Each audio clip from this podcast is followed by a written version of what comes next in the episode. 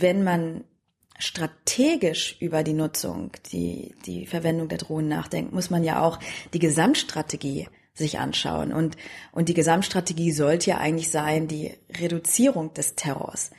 Und meine Frage ist, ob das die Drohnen wirklich machen.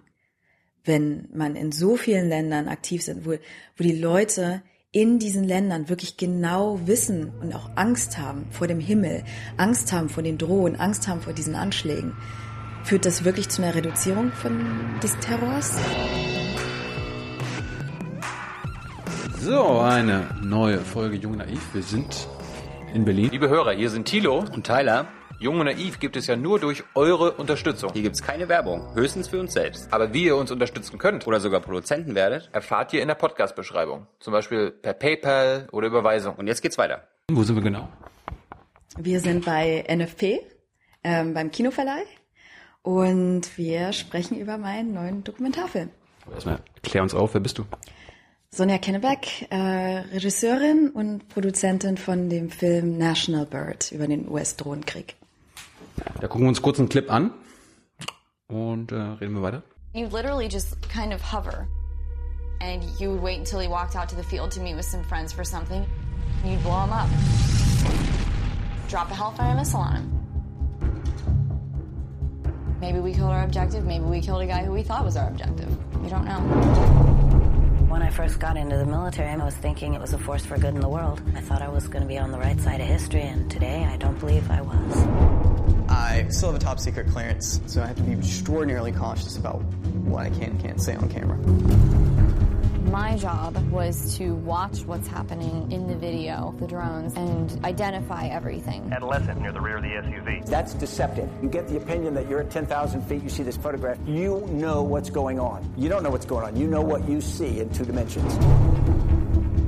You see someone die because you said it was okay to kill them. It's too easy. They just embolden commanders. Center in, let the party begin. Because there is no threat. Oh, sweet target. I mean, this could grow to get so out of control. Somebody downstairs was knocking at the door, and immediately both people at the door shoved FBI badges in my face. I lost part of my humanity working in the drone program. It's a secret program. I can't just go telling the public what it is. What I can tell you is that to me, it's frightening.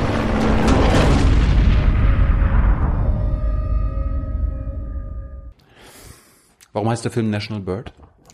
Ich habe einen Rap-Song für den Film schreiben lassen und der Rapper hat eine Zeile in dem Film gehabt, wo er beschreibt, dass der, äh, dass die Drohne der neue National Bird ist, also der neue Wappenvogel der USA. Und dann habe hab ich den, den Titel übernommen für den Film. So, der, der Film handelt von, glaube ich, drei amerikanischen Drohnenpiloten. Ja. Wie bist du auf die Idee gekommen? Es sind nicht alles Piloten, sondern auch Analysten, weil ich mit dem Film zeigen wollte, dass ähm, die Drohnen von einer Gruppe von Menschen geflogen werden. Also es sind eben nicht nur, es ist nicht nur der Pilot und der Co-Pilot. Also der der Co-Pilot wird ist im Allgemeinen der, der ähm, die Kamera der Drohne bewegt und auch die intelligenten Waffen ins Ziel steuert.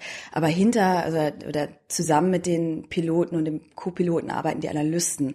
Und das sind die, die oft sehr, sehr nah dran am Geschehen sind. Also eine der Protagonistinnen ist Heather in meinem Film und ihr Job war es, das Live-Video der Drohnen zu analysieren und zu sagen, die Person, die ich da sehe, ist, eine, ist ein Terrorist oder ist ein Zivilist.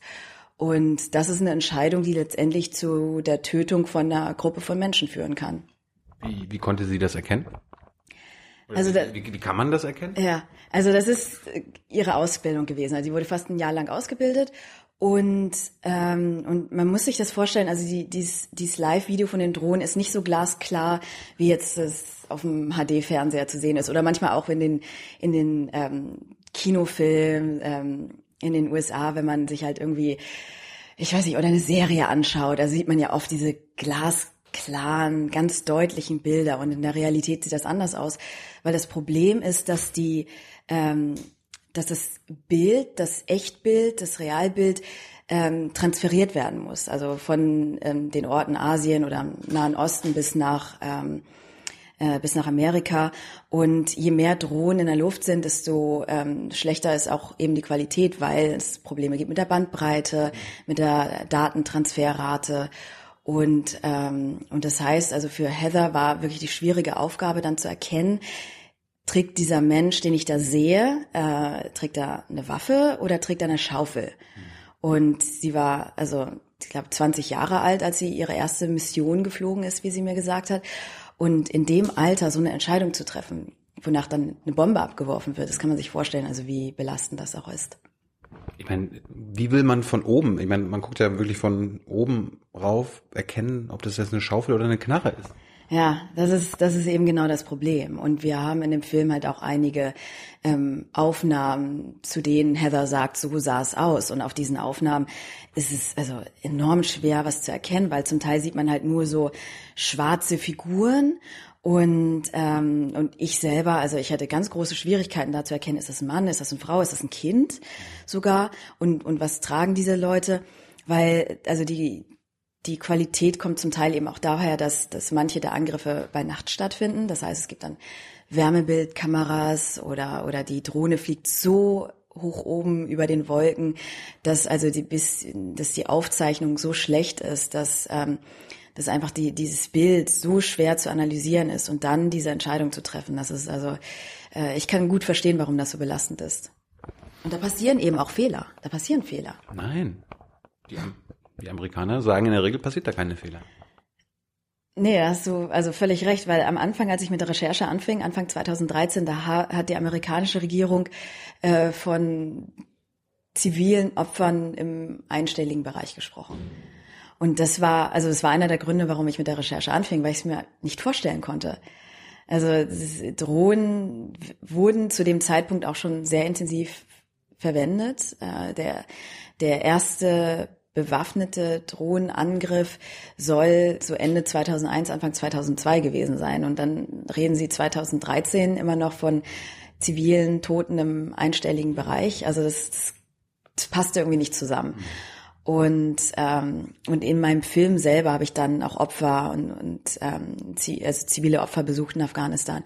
Und allein bei diesem einen Angriff, an dem Drohnen, bei dem Drohnen eine sehr große Rolle gespielt haben, sind 23 Menschen getötet worden, Zivilisten und darunter eben auch Kinder. Aber ich habe immer gelernt, dass die Amerikaner das dann nicht als Zivilisten deklarieren, sondern entweder als Kollateralschäden oder wenn Männer dabei waren, galten sie als Kompandanten oder so. Ja, das ist das Problem. Also wer, wer wird überhaupt als Opfer gezählt? Das, ähm, also einer der Protagonisten in meinem Film, Daniel, also sein Job war es, für so eine Spezialeinheit ähm, nach äh, so hochrangigen Zielen, High-Value-Targets zu suchen. Und er beschreibt in dem Film, dass ein High-Value-Target, das ist eine Person.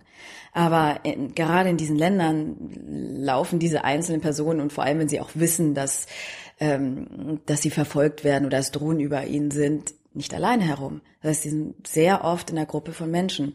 Und diese Menschen werden dann aber einfach, ähm, wenn sie dann mitgetötet wurden bei so einem Bombenabwurf, werden als ähm, ja, Kollateralschäden gesehen. Und, ähm, und dann auch, wenn, wenn, wenn Fehler passieren, ist eben nicht immer klar, wie die am Schluss bezeichnet werden, ob die einfach als, ähm, ob die als zivile Opfer gelten oder als Kollateralschäden. Also es gibt viel zu wenig Informationen ähm, mit dem Drohnenprogramm.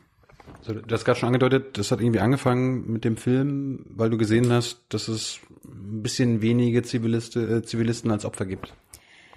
Ja, also das war eine Sache, die für mich so äh, irritierend war, die irgendwie nicht zusammenpasste. Und dann zu dem Zeitpunkt, also 2013, als ich anfing, da gab es wirklich fast keine Informationen aus dem Programm, sondern es, es gab also Beiträge in, in Zeitungen, Kommentare von ähm, von Politikern, von ähm, äh, Experten zu dem Thema. Es war alles eher so auf so einer theoretischen Ebene. Und mich hat interessiert, so, also was ist eigentlich mit den Menschen, weil es sind ja keine autonomen Waffen. Und manchmal denken, also wenn ich so Gespräche habe, dann, dann vergessen die Leute, weil sie halt nur die, die Technologie, dieses unbemannte Flugzeug sehen, dass dieses Flugzeug ja auch von irgendwem gesteuert wird. Und irgendwer wer trifft ja auch die Entscheidungen. Und mich hat interessiert, also was sind das für Menschen, die dahinter stecken? Wie funktioniert das eigentlich? Wie funktioniert dieser Drohnenkrieg? Und dann eben auch, was passiert auf der anderen Seite? Was passiert mit den Opfern? Wie beeinflusst da, also äh, wie leben die Leute, die getroffen werden, aber auch, wie verändert das die Kultur in einem Land, wenn die Menschen wissen, dass Drohnen dauernd über ihnen sind. Wie hast du, ich nenne sie mal Täter oder wie hast du die amerikanischen Drohnenpiloten, Analysten, also alle, die damit zu tun haben, gefunden? Du hast ja drei Protagonisten. Ja, es sind drei Veteranen aus dem Drohnenprogramm und das war das Schwierigste, also die zu finden, weil ähm, die hatten halt alle, das heißt Top Secret Clearance, also eine Sicherheitsfreigabe, weil das Programm selber geheim ist. Also die arbeiten zwar oft ähm, auf Militärstützpunkten in den USA, aber eben in so einem geheimen Bereich. Und das, also die Leute, die in dem Programm gearbeitet haben, die die gehen halt, also die laufen nicht rum und erzählen allen, allen woran sie gearbeitet haben, ne? weil ähm, auch gerade zu dem Zeitpunkt ähm, damals, als ich anfing mit der Recherche, ist Obama schon sehr enorm extrem gegen Whistleblower vorgegangen und das und die Leute werden als Whistleblower bezeichnet, die also mit Geheimhaltungsstufe ähm, aus dem Programm über das Programm reden. Und ähm, ich habe als erstes Heather gefunden. Das, ähm, ihr Job war es eben, dieses Live-Video zu analysieren, das von den Drohnen kommt. Und ich habe sie, so merkwürdig es klingt, letztendlich im Internet getroffen. Also das war relativ kurz, nachdem sie das Militär verlassen hatte. Und sie hat dann später erst, aber es war halt so ein Jahr, ähm, nachdem ich, fast ein Jahr, nachdem ich mit ihr angefangen habe zu drehen, hat sie einen Artikel geschrieben aber ich habe sie damals gefunden, weil ich ein Foto gesehen hatte von einer jungen Frau. Und äh, also ich sah, dass eine Frau war, man konnte ihre Augen sehen und sie hatte aber so einen Zettel und hat ihr Gesicht abgedeckt. Und auf dem Zettel stand drauf, ähm, nicht alles, was äh, sie übers Drohnenprogramm hören, stimmt. Ich weiß, wovon ich rede. Und ich habe mich gefragt, diese junge Frau ähm, ist, also äh, sagt sie das? Also sagt, ist das ihr eigenes Zitat? Und es war, äh, wurde von jemand anders ähm, in so einem Veteranenforum gepostet und ähm, im, im Internet. Und dann habe ich die Person kontaktiert, die sagte mir dann, ja, die, sie, sie, er weiß nicht, wer diese Frau ist oder wollte es mir jedenfalls nicht sagen. Und dann habe ich halt versucht, die Leute, also Detektivarbeit zu machen. Also wer ist mit wem vernetzt, ne? wo wohnen die Leute. Ähm, also, also ja, also letztendlich wie so ein Detektiv im Internet so, so Verbindungen gezogen. Und am Schluss bin ich auf ein kleines Facebook-Profilfoto von der Heather gestoßen, habe ihre Augen wiedererkannt und ähm, und habe sie kontaktiert und habe gefragt, ähm, kennst du dich mit dem Drohnenprogramm aus? Und hat sie gesagt, ja. Und dann, also ich konnte es gar nicht fassen, ja. Das war die erste Frage, da warst du, hi, ich bin Sonja, kennst du dich mit damit ja, ich aus? bin Dokumentarfilmerin, ich habe ein Bild von dir im Internet gesehen, da hältst du so einen Zettel hoch und sagst also kritisch was über das Drohnenprogramm und also kennst du dich damit aus? Und dann hat sie geantwortet, ja, ich habe darin gearbeitet. Und dann habe ich gefragt, wollen wir uns treffen? Und hat sie gesagt, ja. Und die war in Pennsylvania, sie ist in Pennsylvania aufgewachsen, ist nachdem sie entlassen wurde vom Militär ähm, und sie hat auch ein Honorable Discharge, heißt also eine ehrenhafte Entlassung bekommen und ist wieder bei ihrer Familie eingezogen. Und dann habe ich mich ins Auto gesetzt und bin, bin zu ihr gefahren. Und bei dem ersten Treffen hat sie mir erzählt, dass sie drei Kollegen im Drohnenprogramm, Freunde, ähm, verloren hat an Selbstmord weil sie nicht mit dem zurechtkam, was sie gemacht haben. Und dass sie selber eben auch ganz große Schwierigkeiten hatte und auch mehr so eine äh, Beobachtungs, ähm, Liste stand, also dass die, während sie ihre, ihre Tätigkeit ausgeübt haben im Programm, ein Psychologe gesagt hat, sie Selbstmord gefährde und sie musste trotzdem ihre Tätigkeit weiter ausüben und sie wollten sie nicht entlassen, weil sie gesagt haben, wir brauchen dich. Also die Heather war sehr gut in ihrem Job mhm. und sie wollten sie halt nicht gehen lassen und dann, also in dem Zeitpunkt nach dem Gespräch wusste ich, ich habe einen Film. I was an imagery analyst and a screener. My job was to watch what's happening in the video, the drones, the live video, of course, and identify everything. Another remote duty station, you'd have the pilot, of course, who's flying the, the actual aircraft, and the sensor operator who is moving the camera around. They were the ones that actually push the button. I do not push the button. I just identify what what necessitates a button pushing.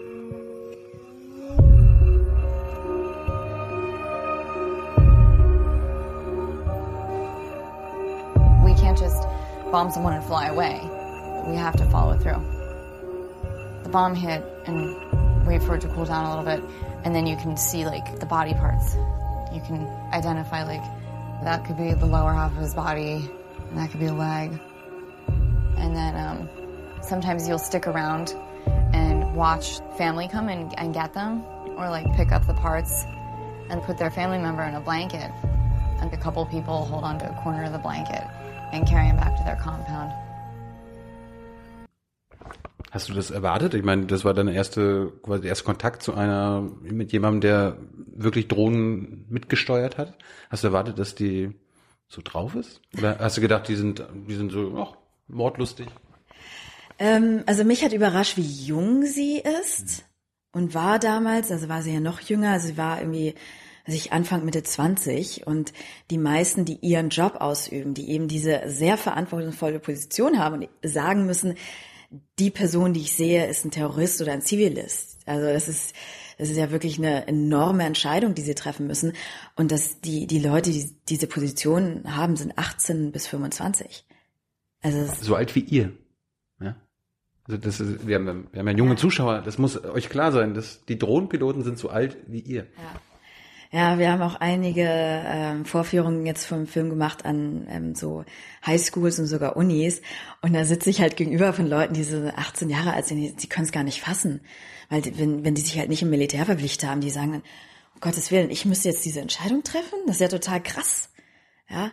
Und das ist auch eine Sache, ich finde, also wie, der, wie das, wie die Drohnen die Kriegsführung verändert haben, weil die Piloten und und ähm, und die Co-Piloten auch bei so traditionellen ähm, äh, Kampfflugzeugen, die sind ja meistens älter. Und jetzt, also bei, also jetzt wurden die halt die Aufgaben viel mehr verteilt, aber ganz, ganz junge Leute, die halt zum ersten Mal sich im Militär verpflichten und eben auch in den USA spielt eine ganz große Rolle ähm, bei dieser Verpflichtung ähm, ökonomische Zwänge. Äh, viele Leute kommen aus wirklich armen Haushalten, sie sehen keine andere Möglichkeit, um zu studieren und lassen sich eben auch von diesen ja, äh, tollen Werbevideos fürs Militär beeinflussen. Ja, und dann landen sie in so einer, so einer Position und müssen dann plötzlich so weitreichende Entscheidungen treffen, wo du einfach auch nicht so ganz klar und genau weißt, habe ich jetzt die richtige Entscheidung getroffen? Ja, also, äh, und es ist ja auch so in, in manchen Orten, es wird immer von Military Age Male- Males gesprochen. ne? Also ähm, Military Age Male sind Männer, die im militärfähigen Alter sind in diesen Zielländern. Und das kann eben auch schon ein 16-Jähriger sein. Aber kannst du auf so einem, so, einem- so einem schlechten Video wirklich erkennen, wie alt jemand ist? Ob der nun 14 ist oder 16 oder 18? Ja, also das sind echt super schwierige Entscheidungen. Konntest du erklären oder konntest du dir erklären, ähm, warum das so junge Piloten sind oder so junge Analysten wie Heather? Also hat- das scheint ja, das scheint ja so ein bisschen Konzept zu sein. Äh, das Problem ist, dass dieser, dieser Job des Analysten als nicht so ein hochrangiger Job gesehen wird. Ähm, Ein, ein, ein Job, der über Leben und Tod entscheidet.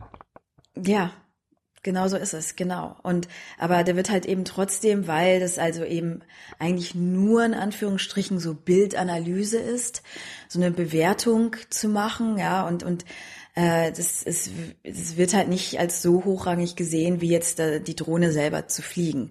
Und also die Piloten sind oft älter. Und dann gibt es eben auch, und das ist auch eines der Probleme bei diesem Drohnenprogramm, gibt es auch einen Konflikt zwischen dem Piloten, der höherrangig auf ein Offizier ist, und seinem Co-Piloten, die sind das auch meistens höherrangig, und dann denen, die das Bild analysieren und dafür richtig ausgebildet werden. Also Heather wurde ein Jahr lang ausgebildet, um wirklich zu, ja, die Bildanalyse zu machen, aber dann ähm, arbeitet sie zusammen mit den Piloten, die zum Teil, und das zeigt mein Film auch, in manchen Situationen denken, sie wissen es besser. Und, ähm, und dann gibt's eben den, diesen, diesen Konflikt. Der Pilot sagt, ah, ich, die Person, die ich, ich sehe da keine Kinder.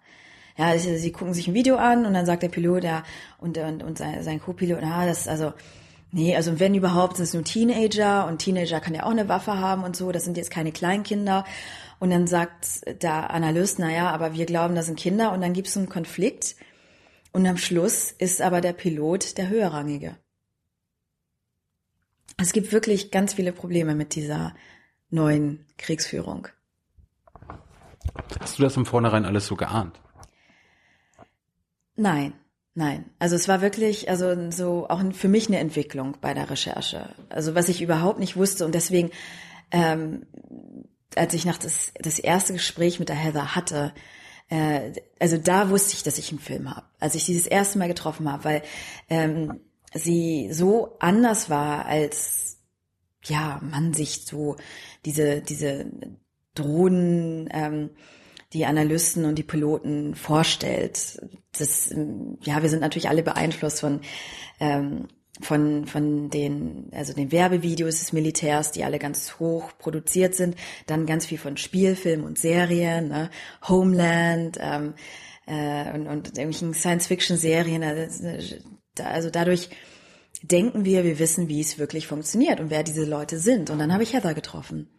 Und Heather war unfassbar jung, sie war aber sehr gut in ihrem Job und sie hatte diese verantwortungsvolle Position. Und dann hat sie mir auch noch berichtet, dass Kollegen von ihr, die den gleichen Job ausgeübt haben, so, so, ähm, ja, so, so eine schwierige Zeit hatten, mit, mit ihren Entscheidungen zurechtzukommen, dass sie sich das Leben genommen haben. Und das hatte ich bisher überhaupt nicht gehört, ja, dass das, es, es hieß ja immer, also gerade in den USA auch, das ist so ein sauberer Krieg. Ganz sauber, ähm, präzise, ähm, es wurde immer surgical, also wie bei so einer Operation. Also das, das sind alles so Begriffe, die einem vermitteln, dass es ja ist, also dass da keine Fehler passieren. Und dann treffe ich diese junge Frau, die nachts nicht schlafen kann, Albträume hat, ähm, die immer wieder am Kopf ihre ganzen Entscheidungen widerspielt. Ähm, und die dann eben auch erzählt, wie dreckig es eigentlich ist, weil ihr Job war es nämlich auch, nach, nachdem die Bombe abgeworfen wurde. Und, und das begreifen viele Leute, also gerade in den USA auch nicht, dass diese Drohnen eben nicht diese kleinen Plastikdrohnen sind, die wir hier haben als Videodrohnen, als Spielzeug kaufen können, sondern das sind Flugzeuge, die tragen, die, die haben Bomben, Bomben und Raketen. Und die kann man auf dem Haus abwerfen und dann ist das Haus weg. Und ähm, und dass da eben auch eine Gruppe von Menschen getötet werden kann. Und dass sie halt immer wieder das im, im, Kopf hatte und dann später, also wenn die Bombe abgeworfen wird, dann, dann bleibt die Drohne da, weil es ist ja niemand, niemand drin, ja, die mussten nicht einfach, ähm, ja, wie bei so konventionellen ähm, Flugzeugen, ja, dann muss der Pilot sich in Sicherheit bringen, sondern die kann da bleiben. Und dann wird, also musste die Heather die Körperteile zählen, dann hat sie beobachtet, wie Körperteile? Ja, sie müssen ja hinter, hinterher, das heißt ähm, Battle Damage Assessment, also es wird, ähm, es war ihre Aufgabe, hinterher zu prüfen, wen haben wir da jetzt gekriegt und wen haben wir da getötet. Und dann wurde er zum Teil so lange beobachtet, bis dann die Familienmitglieder kamen, die Körperteile eingesammelt haben. Und zum Teil hat sie sogar beobachtet, wie es Beerdigungen gab. Und es wird auch davon berichtet, also gerade auch bei den, bei den Strikes der, der CIA, dass ähm, es Angriffe gibt, also es gibt den ersten Angriff und dass es dann zweite Angriffe gibt auf die Leute, die die Körperteile einsammeln. Double Tap. Genau, das wird äh, Double Tap genannt. Und das sollen vor allem die wirklich noch geheimeren CIA-Strikes Angriffe sein. Jetzt äh, habe ich von Jeremy Scale bei Jung und Naiv gelernt, es gibt ja nicht nur die CIA greift mit Drohnen an, also führt Drohnenangriffe durch, sondern JSOC, die, äh, das Pentagon an sich und die CIA. Waren jetzt deine Protagonisten, waren die jetzt alle von der CIA oder von? Äh, nee, die Heather hat ähm, für die Air Force gearbeitet, also für ähm, ja, für die amerikanische Air Force, genauso wie die Lisa. Der Daniel hat für JSOC gearbeitet, was ja so ein besonderes Netzwerk ist aus Spezial- und Sondereinheiten. Und er war auch, ähm, anders als die ähm, anderen Veteranen war er nicht in den USA stationiert, sondern in Afghanistan vor Ort. Also äh, viele Leute sind in den USA, was auch, finde ich, ein Problem ist, weil sie in kompletter Sicherheit sind, weil sie so weit weg sind von den Ländern, in denen sie die, diesen Krieg führen. Und, ähm, und oft dann auch die, äh, die, die, die Mentalität, die Gesellschaften, die Kultur gar nicht so richtig begreifen und, und das gar, also wenig Teil ihrer Ausbildung ist, wenn überhaupt. Und, und die Ausbildung im amerikanischen Militär oft darauf abzielt, zu entmenschlichen. Und dann hat man also diese entmenschlichte Waffe, die ja eh schon so technisch ist mit Bildschirm, man erkennt gar nicht äh, genau die die die die Menschen im Detail und dann für es, es geht die es wird in der Ausbildung geht's halt darum zu entmenschlichen und so können eben auch solche Fehler passieren, ja, dass dass die sich so also so weit davon entfernt sind. Aber Daniel war vor Ort gewesen, der war in Afghanistan. Und wir waren auch, also mein Kameramann und ich waren für die Produktion Afghanistan, weil die ähm, andere Protagonistin Lisa aus meinem Film, die ist nach ihrer ähm, äh, nach ihrem Militärdienst und er war über, also sie war über 20 Jahre im amerikanischen Militär.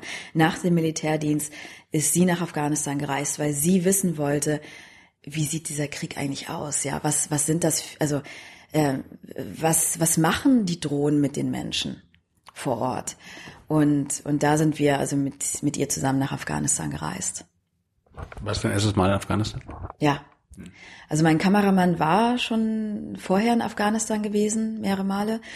Und für mich war es das erste Mal. Und es war wirklich ähm, beängstigend. Aber es ist doch ein sicheres Herkunftsland.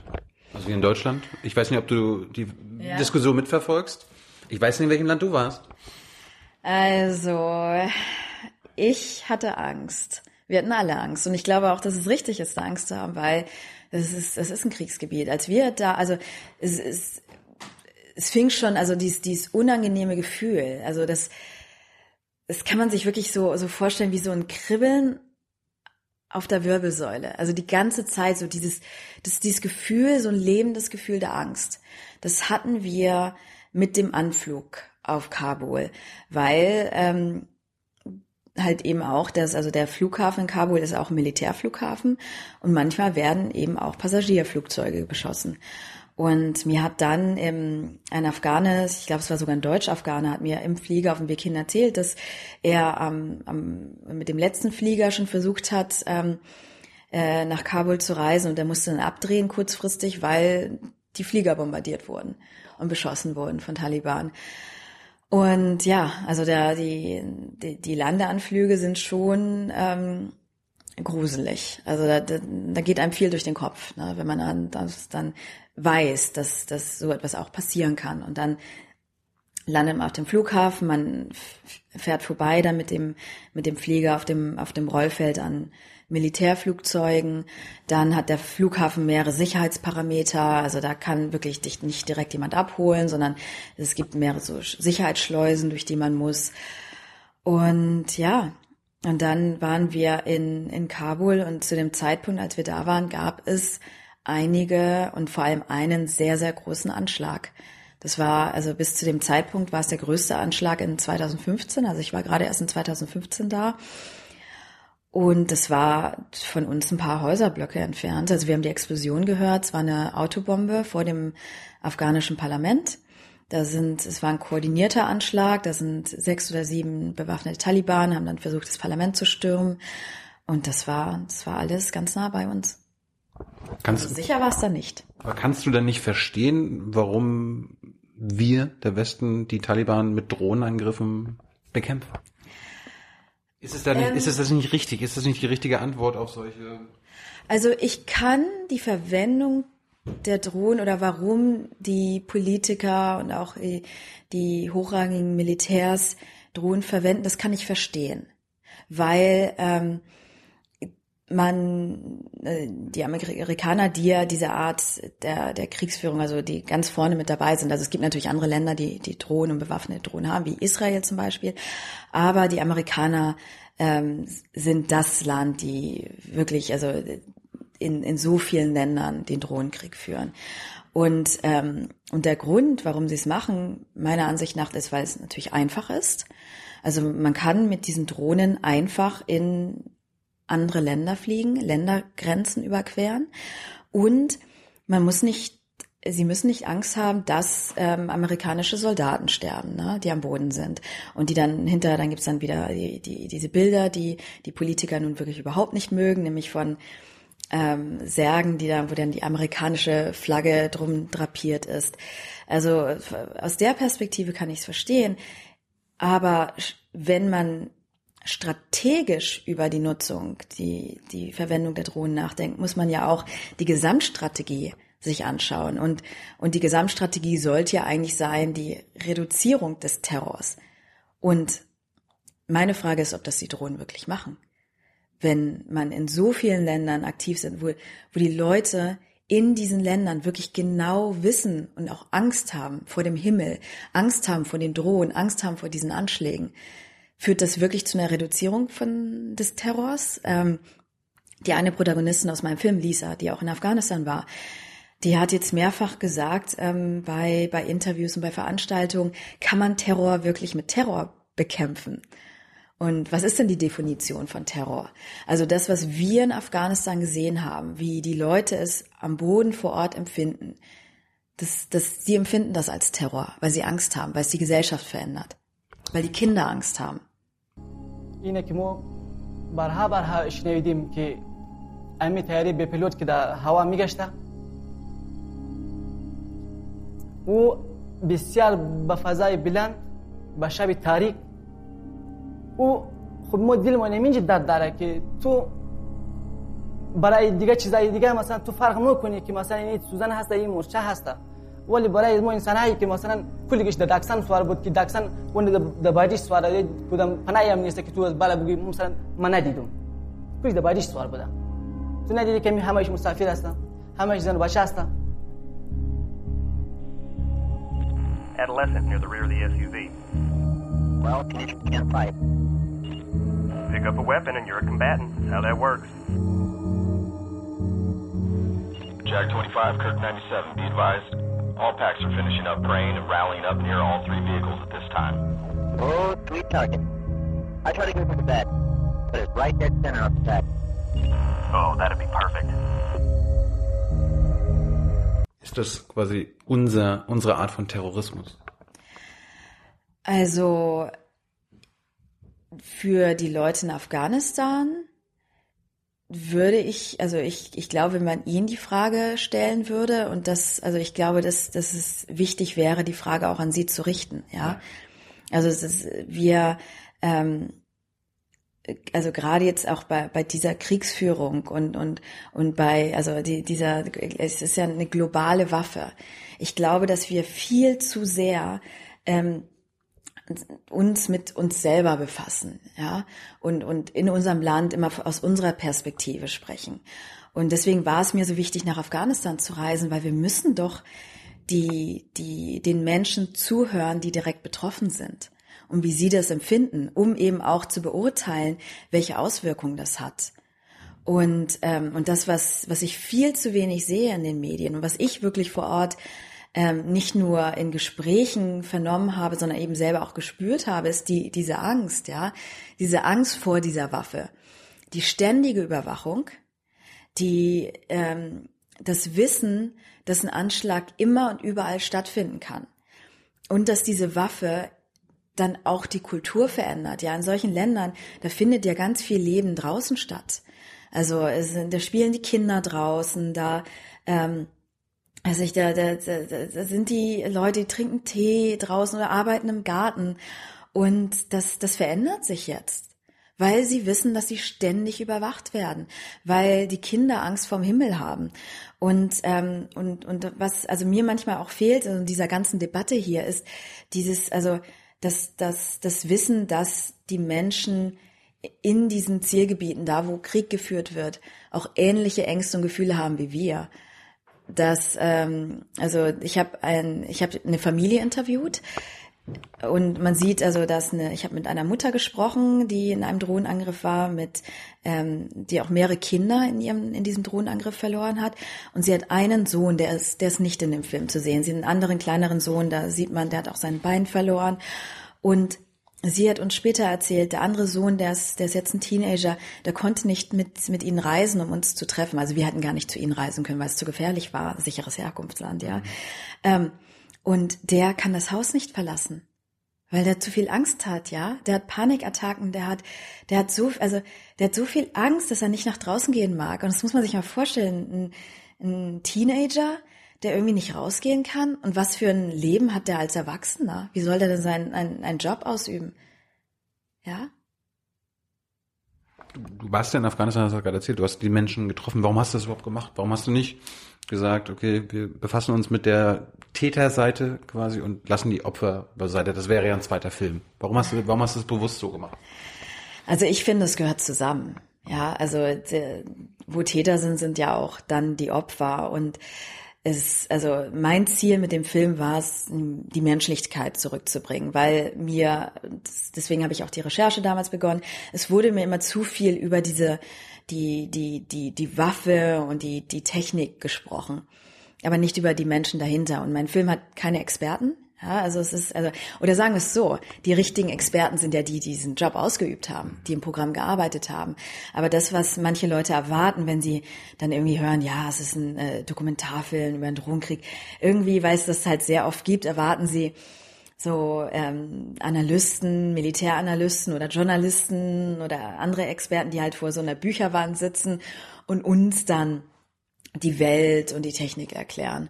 Und das wollte ich nicht machen, weil das, ich, ich glaube, das gab schon, aber es gab, was, was es nicht gibt, sind eben die Geschichten der Leute. Und wir, und der Film verfolgt die Geschichte der, der Protagonisten. Und die beginnt in den USA, weil es so, es ist da anfängt, wo ähm, was glaube ich für die Zuschauer und sicherlich auch für die deutschen Zuschauer näher dran ist als jetzt ein Land wie wie Afghanistan. Ja, wir sind so in, wir sind in einer, in einer, ähm, auf dem Land oder in einer Vorstadt und ähm, und dann aber mit mit der Lisa gemeinsam machen wir so ein machen wir eine Reise und die bringt uns die führt uns nach Afghanistan und und dann plötzlich und das ist auch der Teil der glaube ich, am, am emotionalsten, am berührendsten ist. Dann lernen wir zum ersten Mal oder hören wir zum ersten Mal wirklich die, die Geschichten der Menschen, die direkt betroffen sind. Und die sind auch überraschend, finde ich, weil da nämlich keine, keine Wut oder kein Hass mit dabei ist, sondern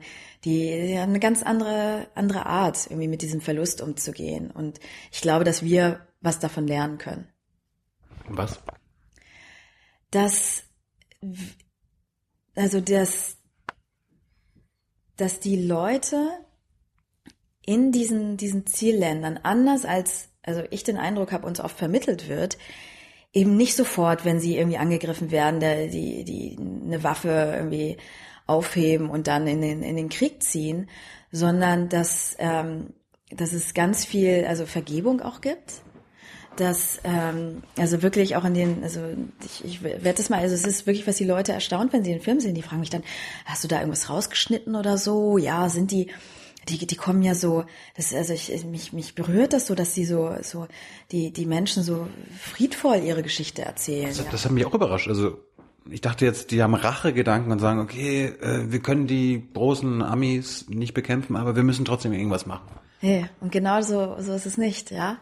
Und, äh, und es war wirklich so, wir haben die getroffen und das Erste, was sie uns gesagt haben, war, ähm, danke, dass wir unsere Geschichte mitteilen dürfen, weil das eben auch was sehr Wertvolles ist, dass wir also im Land wie Deutschland ähm, oft vergessen, ja, was für einen Wert es besitzt, so ähm, ja freie Medien zu haben, die Möglichkeit zu haben unsere Geschichte zu vermitteln und zu erzählen und auch an die Medien zu gehen. Deswegen ist eine freie Presse so wichtig in einer Demokratie, dass wir die Möglichkeit haben, wenn uns was angetan wurde, zu sagen, das, das ist meine Geschichte, das ist mit mir passiert. Und, ähm, und mir hat ein anderer Afghane, der nicht in dem Film ist, aber auch ein Opfer war, ein Familienmitglied in einem Angriff verloren hat, erzählt, er fühlt sich manchmal wie in einem Gefängnis, weil er nicht die Möglichkeit hat, seine Geschichte zu erzählen. Und das war nämlich das Erste, was die Familien gesagt haben. Ja, wir wollen unsere Seite erzählen. Ja, das ist das, was uns widerfahren ist.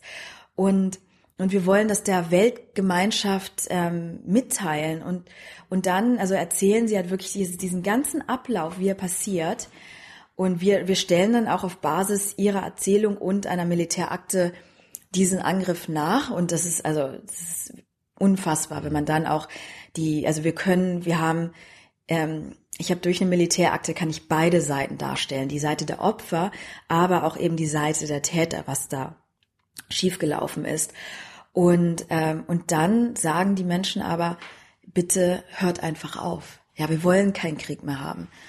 Und das ist auch, also das ist das, finde ich, was wir hier wirklich für uns mitnehmen können. Also dieser, dieser Wert von Frieden, diese, das, ähm, so, also das, die, diesen, diesen Wert, den wir hier haben, das ist also einfach was, was so wertvolles und das, ähm, was ja, was für viele Menschen auf der Welt eben was was Besonderes ist und da und und es gibt auch viele Menschen und ich sage jetzt nicht, dass es keine Terroristen gibt. Ja, natürlich gibt es die und es gibt auch ähm, Leute, die angreifen, aber es gibt auch eben auch die Zivilbevölkerung und die es einfach satt hat. Es gibt ja diesen Spruch, ich weiß nicht von General, General McChrystal oder so, der meint, jeden für jeden Ter Drohnenanschlag, wo wir einen Zivilisten töten, bekommen wir drei neue Terroristen daraus. Hört sich jetzt bei dir so an, als ob das nicht so ist. Also äh, meine Sicht ähm, die, dieses, dieses Krieges und auch das, ähm, was ich hoffe auch, was im Film rüberkommt, ist, dass es, es ist, es gibt keine einfache Antwort. Ja, also die Leute, die Menschen auch in diesen Zielländern, ja, die sind nicht alle gleich. Und ähm, und für mich ist, also das, das versuche ich auch in meinen Film rüberzubringen. Die Welt ist nicht schwarz und weiß. Also das, äh, ich habe auch keinen Kommentartext, sondern ich möchte, ich, also es ist eine Geschichte, die man sich anschaut, eine, eine persönliche Geschichte von Menschen, die hier in dem Film die Möglichkeit haben, ihre Seite zu erzählen, ja, oder das ist ein Angriff von unterschiedlichen Seiten, der beleuchtet wird. Und ich möchte, dass der Zuschauer sich am Ende eine eigene Meinung bildet. Also deswegen habe ich keinen Kommentartext, wo ich den Leuten sage, hey, das ist das, was ihr jetzt denken müsst, sondern ich finde es selber schwierig. Ich sehe die die unterschiedlichen Perspektiven und die unterschiedlichen Seiten. Und ähm, ja, es gibt Leute, die die sind ähm, die, die, die haben ganz viel Vergebung in ihrem Herzen. Und natürlich gibt es auch Menschen, die, die wollen den Krieg oder die profitieren davon, ja. Und, ähm, und das sind, das sind alles unterschiedliche Aspekte. Und ich habe schon versucht, ähm, da in dem Film so viel wie möglich unterschiedliche Perspektiven auch unterzubringen. Du hast gerade freie Presse angesprochen. War das Drehen in Amerika mit amerikanischen Protagonisten ein Problem? Hast du Ärger bekommen oder irgendwie wurde, wurde dir das Leben schwer gemacht? Ja, also das war, äh, es war eine sehr, sehr schwierige Situation. Also das war eine, also eine unheimlich schwierige Produktion. Es war eine Geheimproduktion für die Gesamtheit der Produktion, weil ähm, es von der amerikanischen Regierung auch Versuche gab, ähm, die Protagonisten einzuschüchtern. Und zwar enorm heftige Versuche. Also während ähm, der Produktion, so in der Mitte der Produktion, ähm, hat zunächst, also in der Mitte der Produktion hat zunächst die Heather oder ihre Familie hat Besuch bekommen von ähm, dem, das heißt Office, ähm, ähm, Air Force Office for Special Investigations. Also es ist eine Ermittlungseinheit innerhalb der Air Force. Und die ist dann in Person zu ihrer Familie gekommen. Also Heather ähm, war zu dem Zeitpunkt gerade, oder ich war mit der Heather unterwegs, sie ist gerade umgezogen, wir haben mit ihr gedreht. Und das war ihr, ihr Wohnsitz bei ihren Eltern. Und da sind die vom Militär bei ihrer Familie aufgetaucht und haben gesagt, ja, die Heather, die, die ist irgendwie in Gefahr. Und sie soll doch lieber ähm, äh, vorsichtig sein, worüber sie spricht öffentlich. Und die haben dann gesagt, sie sollen Low Social Profile haben, also einfach ne, sich wenig ähm, auf Facebook äh, äußern oder auf Twitter und soll auch keine ähm, Kommentare schreiben. Also sie hat dann während der Produktion ein, einen Kommentar geschrieben fürs Internet und das soll sie auch lieber bleiben lassen, weil das wäre zu gefährlich für sie. Und am Anfang schien es sogar, da haben sie so ähm, also die wirklich die Eltern so sehr beängstigt, weil es schien, als wäre sie auf so einer Art Tötungsliste oder so von irgendwelchen Terroristen. Und zum Glück hatte sie zu dem Zeitpunkt auch schon eine Anwältin. Und das ist auch die gleiche Anwältin, die Edward Snowden vertritt, die Jessin Radak. Und Jessin Radak hat dann bei diesem OSI ähm, angerufen bei den zuständigen Leuten, hat dann nachgehakt und gesagt, was, was ist denn da los, ja? Also was für eine Gefahr besteht. Und plötzlich klang die Geschichte ganz anders. Also haben die gesagt, ja, also so gefährlich ist es ja eigentlich gar nicht und hm, also nee, die ist ja auch keine direkte Gefahr jetzt und und nee, Tötungsliste gar nicht und ähm, sie soll halt also irgendeine irgendeine Person, die irgendwie Kontakt hat zu irgendeiner ähm, bekannten Terrornetzwerk, zu einem bekannten Terrornetzwerk, die hätte sie gegoogelt. Also nach ihrem Namen gegoogelt. Also es klingt alles sehr schräg, ja. Und, und dann kurz danach wurde der Daniel, ähm, der andere Protagonist in meinem Film, wurde durchsucht vom FBI wegen Spionage. Und das war natürlich also der, der große Schock während der Produktion. Und ähm, Also da musste ich mit meinen Anwälten spr- äh, sprechen, weil es vermutet wurde, dass ähm, sie als nächstes äh, zu mir kommen. Also mein, mein Anwalt hat mir gesagt, Sonja, mach dich darauf gefasst, die klopfen an deine Tür. Und ähm, das war also schon eine, eine Zeit, das ist nicht passiert, weil ich glaube, dass da es ist, also es war halt in der, in der Zeit, die, die Durchsuchung bei Daniel fand in der Zeit nach ähm, Snowden statt. Da hatte ähm, die Obama-Regierung ist dann auch, also schon angefangen hat, Journalisten verfolgt. Das kam bei der, bei den Amerikanern, bei der Bevölkerung nicht gut an. Dass sie, also Whistleblower ist eine Sache, aber Journalisten, das ist, also die Pressefreiheit einschränken, das, das sieht dann in der Öffentlichkeit nicht gut aus. Und ich glaube, dass das hat uns dann geschützt. Und ähm, aber es war trotzdem eine, eine sehr schwierige Situation, weil also dann also ich vertraue sowieso keiner keiner Technik und keinem Handy und wir, wir benutzen Verschlüsselung, aber wenn du dann weißt, dass dein Protagonist und mit großer Wahrscheinlichkeit ich auch und mein Team, ja, dass wir Ziele sind, dann also ist, ist das Arbeiten ja noch viel schwieriger, ja.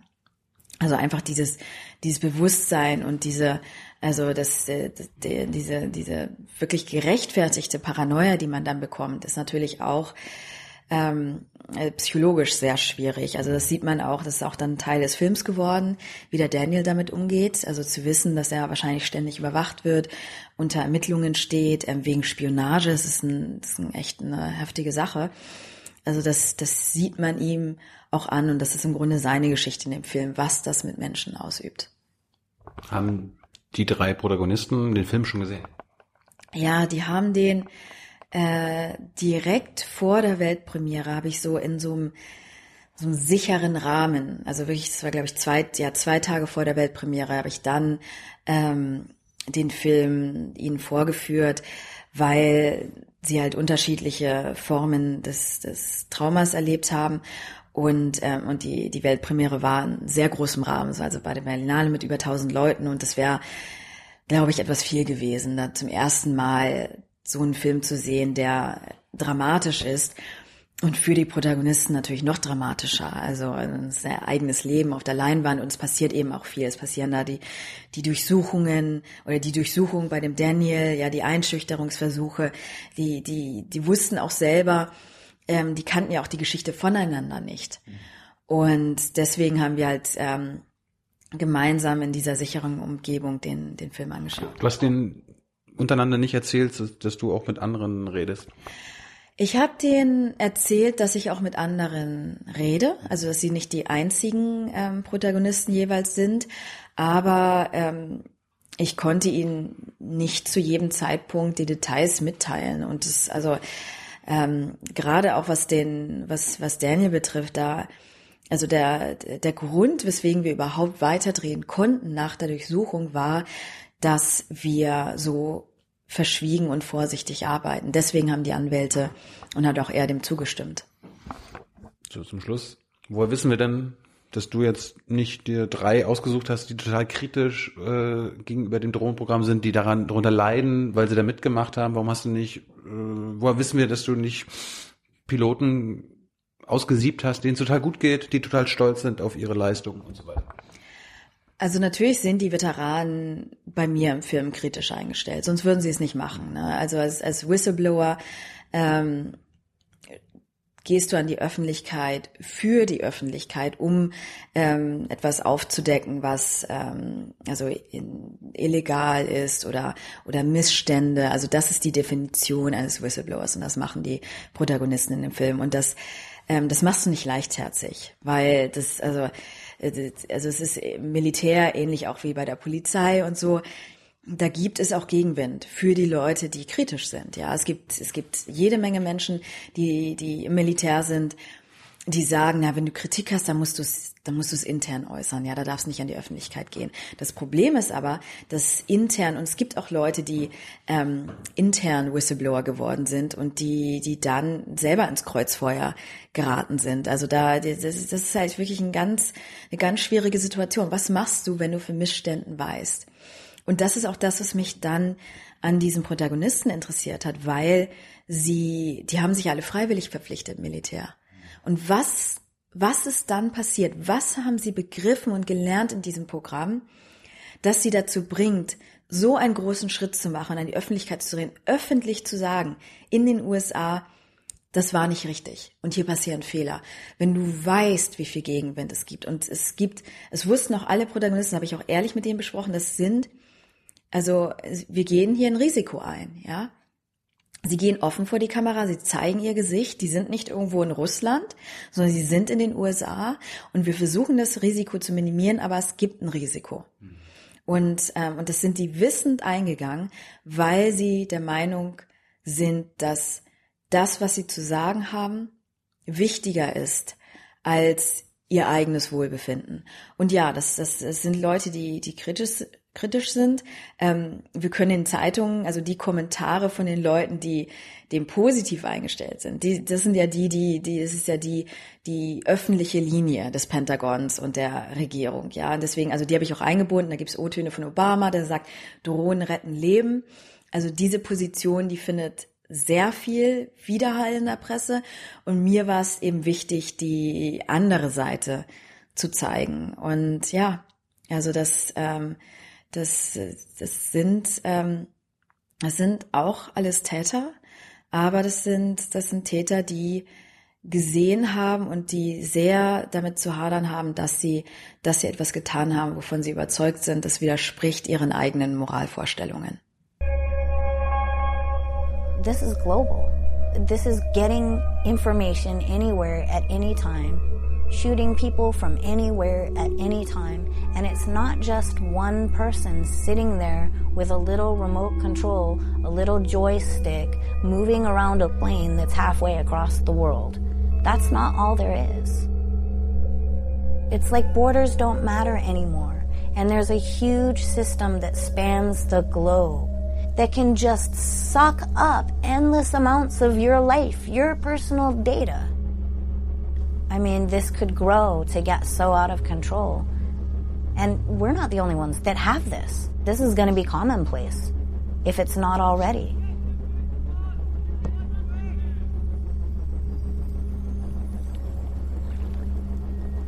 That good?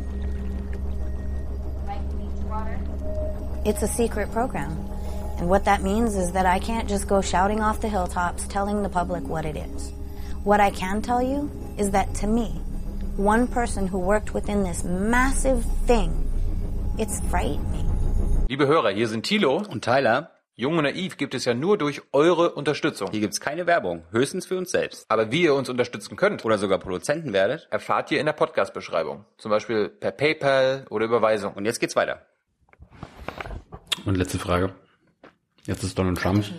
Ja, ich habe noch eine. Donald Trump ist jetzt Präsident. Meinst du, dass diese ganze Drohnenangriffsproblematik unter ihm besser wird? Also es sieht sehr danach aus, dass sich nichts ändert. Oder wenn sich etwas ändert, dass die, äh, es ist, dass die Situation schlimmer wird. Also in den ersten 100 Tagen von Trump ähm, gab es ja schon jede Menge Luftangriffe, an denen Drohnen auch beteiligt waren. Also es sieht alles sehr danach aus, ähm, als, als ob Trump, Trump, also Präsident Trump auf dieser Linie, die Obama damals angefangen hat, genauso weitermacht. Und das ist ja auch das, äh, im Übrigen auch, was die ähm, Einschränkung der oder was die Verfolgung von Whistleblowern betrifft.